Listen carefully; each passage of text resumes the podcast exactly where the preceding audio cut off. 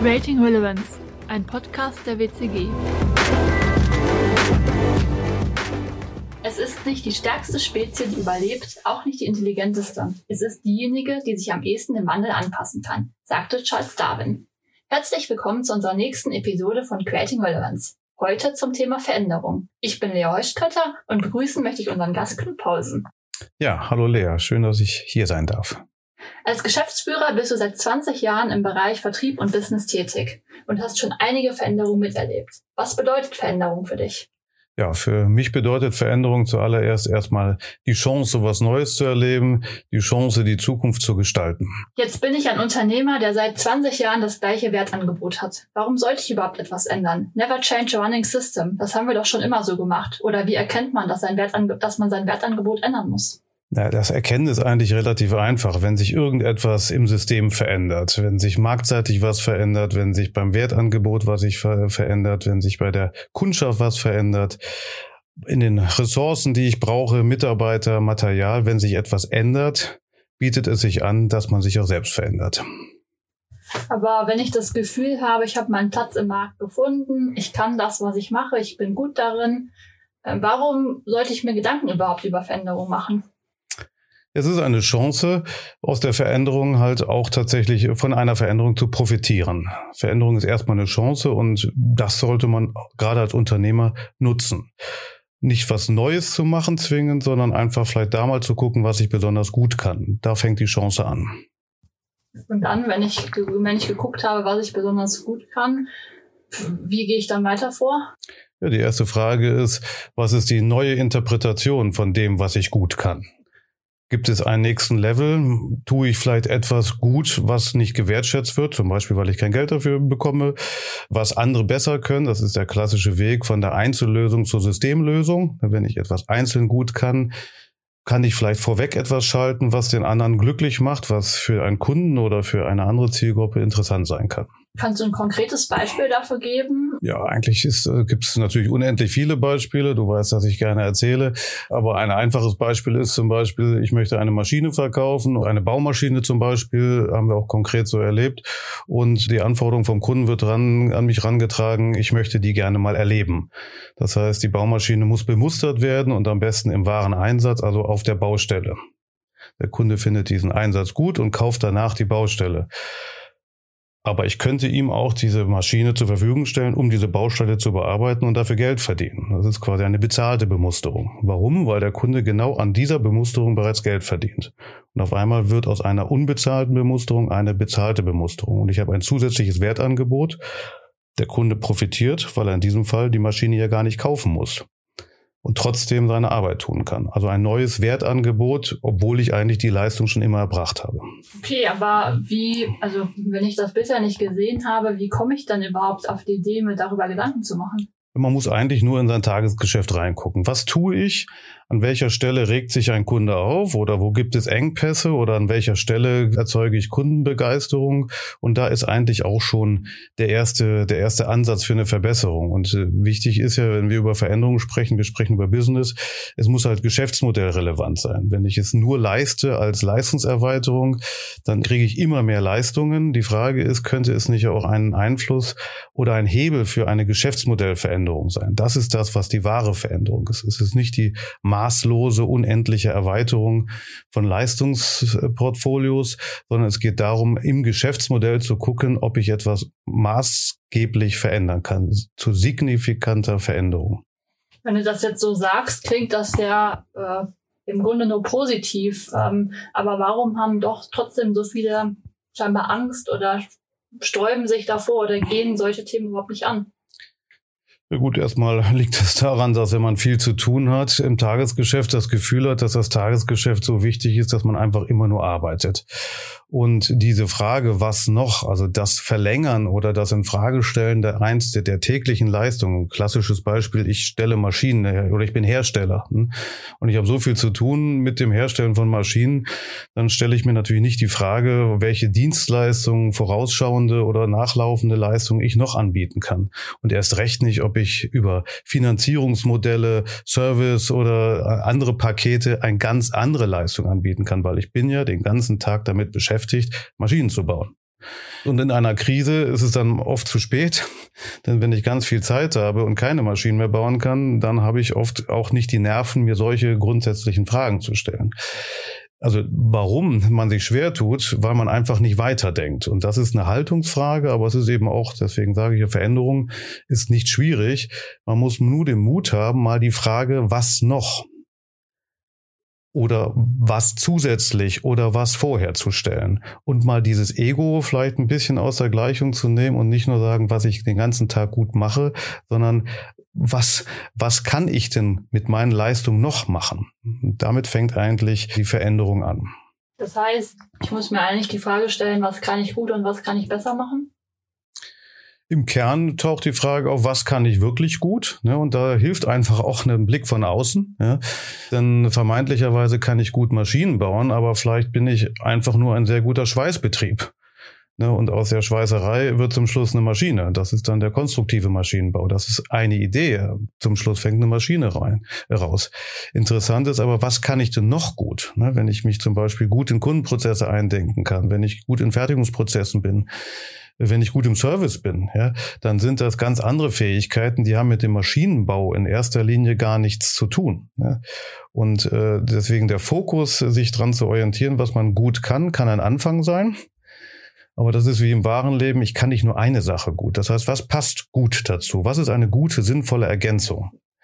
Und da muss man das Rad nicht neu erfinden. Manchmal hilft es auch einfach, indem man die Augen offen hält und sagt, eine Finanzierung einer Maschine kann eine Dienstleistung sein, die zum Beispiel den Kauf einer Maschine erleichtert. Aber vielleicht möchte ich gar nicht die Finanzierung, sondern vielleicht ist es das zur Verfügung stellen einer Maschine, ist die bessere Leistung. Ne, das erleben wir bei den modernen Geschäftsmodellen. Weg von der Investition hin zur Dienstleistung. Jetzt haben wir das ja sehr aus der Sicht des Unternehmens betrachtet, äh, aber welche Rolle spielt denn der Kunde in dieser Gleichung? Der Kunde spielt natürlich die größte Rolle. Das ist, äh, weil der Kunde äh, letztendlich ja gar nicht ahnt, was wir Tolles hinter den Kulissen Lustiges machen, damit wir irgendwann mal eine Leistung auf den Markt bringen. Der Kunde ist letztendlich der, der teilweise überfordert auch wird von unseren komplexen, gerade im deutschen Umfeld, von dem overengineered Ansatz, dass äh, wir den Kunden teilweise überfordern mit zu viel Leistung, mit zu viel Komplexität. Und wenn man überfordert ist, trifft man nicht die falsche Entscheidung, sondern man trifft schlicht oft gar keine Entscheidung. Und da hilft es einfach, dass man dem Kunden mal zuhört. Der Kunde kauft, ne, nicht der Verkäufer verkauft, der Kunde kauft. Wenn du an das Thema ähm, dem Kunden zuhören oder dem Käufer zuhören, was würdest du da raten oder wie soll man da vorgehen? Also wir haben ja auch selber, wir diskutieren ja selber auch oft das Thema, äh, wenn der Vertriebler äh, mit dem Kunden in Kontakt ist, dann sagt der Kunde dem vielleicht auch nicht immer ganz das, was er denkt?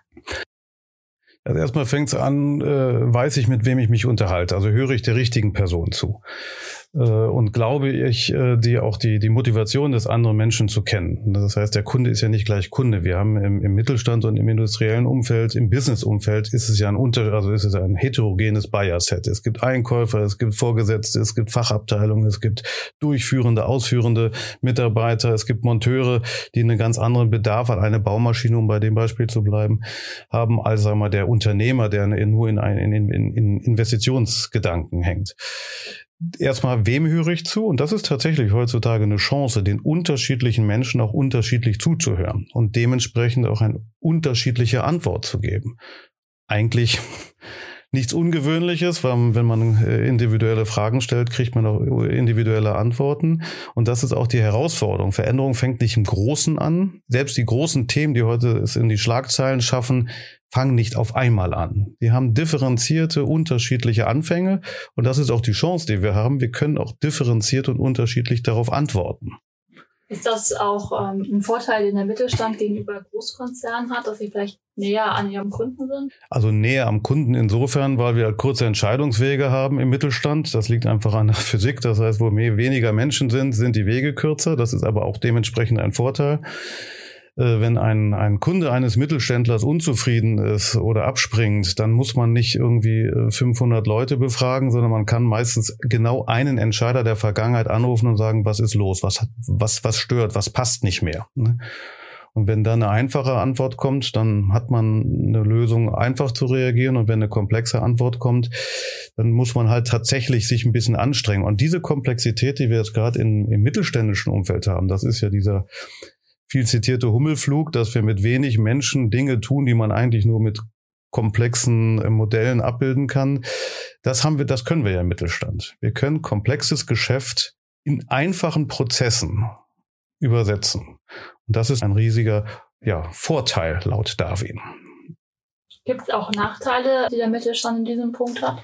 Ja gut, der große klassische Nachteil ist, dass die Professionalität oft nicht da ist. Das heißt, man hat halt nicht den Spezialistin, der genau in dieser Form und in dieser Phase auch wirklich Fachmann ist. Das heißt, ich will das jetzt nicht an der Bildung festmachen, aber man hat halt einfach mangels Prozessroutine einfach weniger Kenntnisse und wo man nicht gut ist, kann man schlecht Entscheidungen treffen. Und das ist natürlich dann auch der wiederum der, der Nachteil im Mittelstand, dass die, die Umsetzungsgeschwindigkeit im Mittelstand mangels Entscheidungsfähigkeit in der Mannschaft oft erstaunlich langsam ist. Das heißt, der Chef entscheidet was oder die Führung aber die Organisation ist doch nicht so geübt darin, eben dann diese Entscheidung auch tatsächlich operativ umzusetzen. Und das ist natürlich ein Hemmschuh.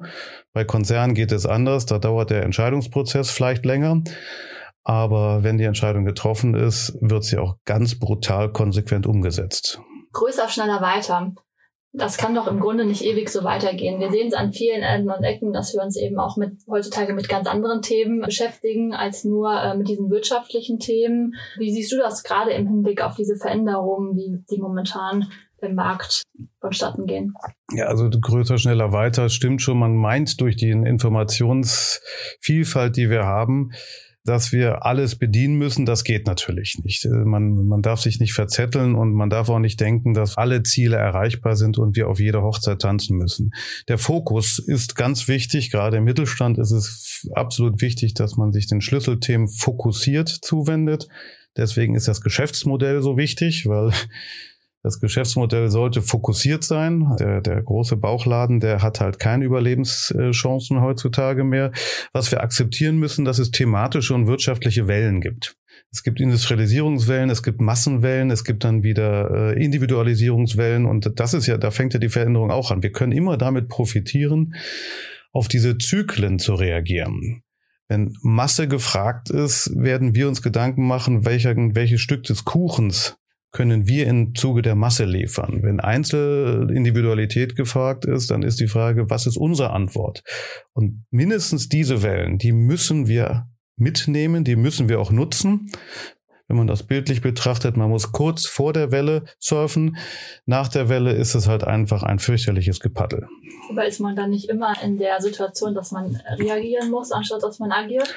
Das ist wie im wirklichen Leben. Wenn man Interessen hat und wenn man auch das, was man tut, wirklich im Blick hat, dann erkennt man ja, wo die Welle ist. Das erkennt man. Nämlich indem man einfach Menschen ansprechen, Kunden ansprechen, Lieferanten ansprechen, indem sie sagen, wir haben Engpässe, wir haben eine Perspektive, wir müssen planen oder hier gibt es eine Veränderung. Man ist nicht allein auf der Welt. Das, das ist eine Riesenchance und deswegen ist es eigentlich nicht anstrengend, um bei dem Bild des Servers zu bleiben das Prinzip ist, dass man thematisch vor der Welle ist. Man kann auch hinterherlaufen, auch davon kann man profitieren, aber hinter der Welle zu sein, ist einfach bescheuert. Das funktioniert auch nicht. Aber was würdest du denn konkret Unternehmern oder Unternehmen raten zu tun, um eben vielleicht aus ihrer Komfortzone rauszukommen und einfach ähm, über den Tellerrad hinauszuschauen und vielleicht die nächste Welle frühzeitig zu erkennen?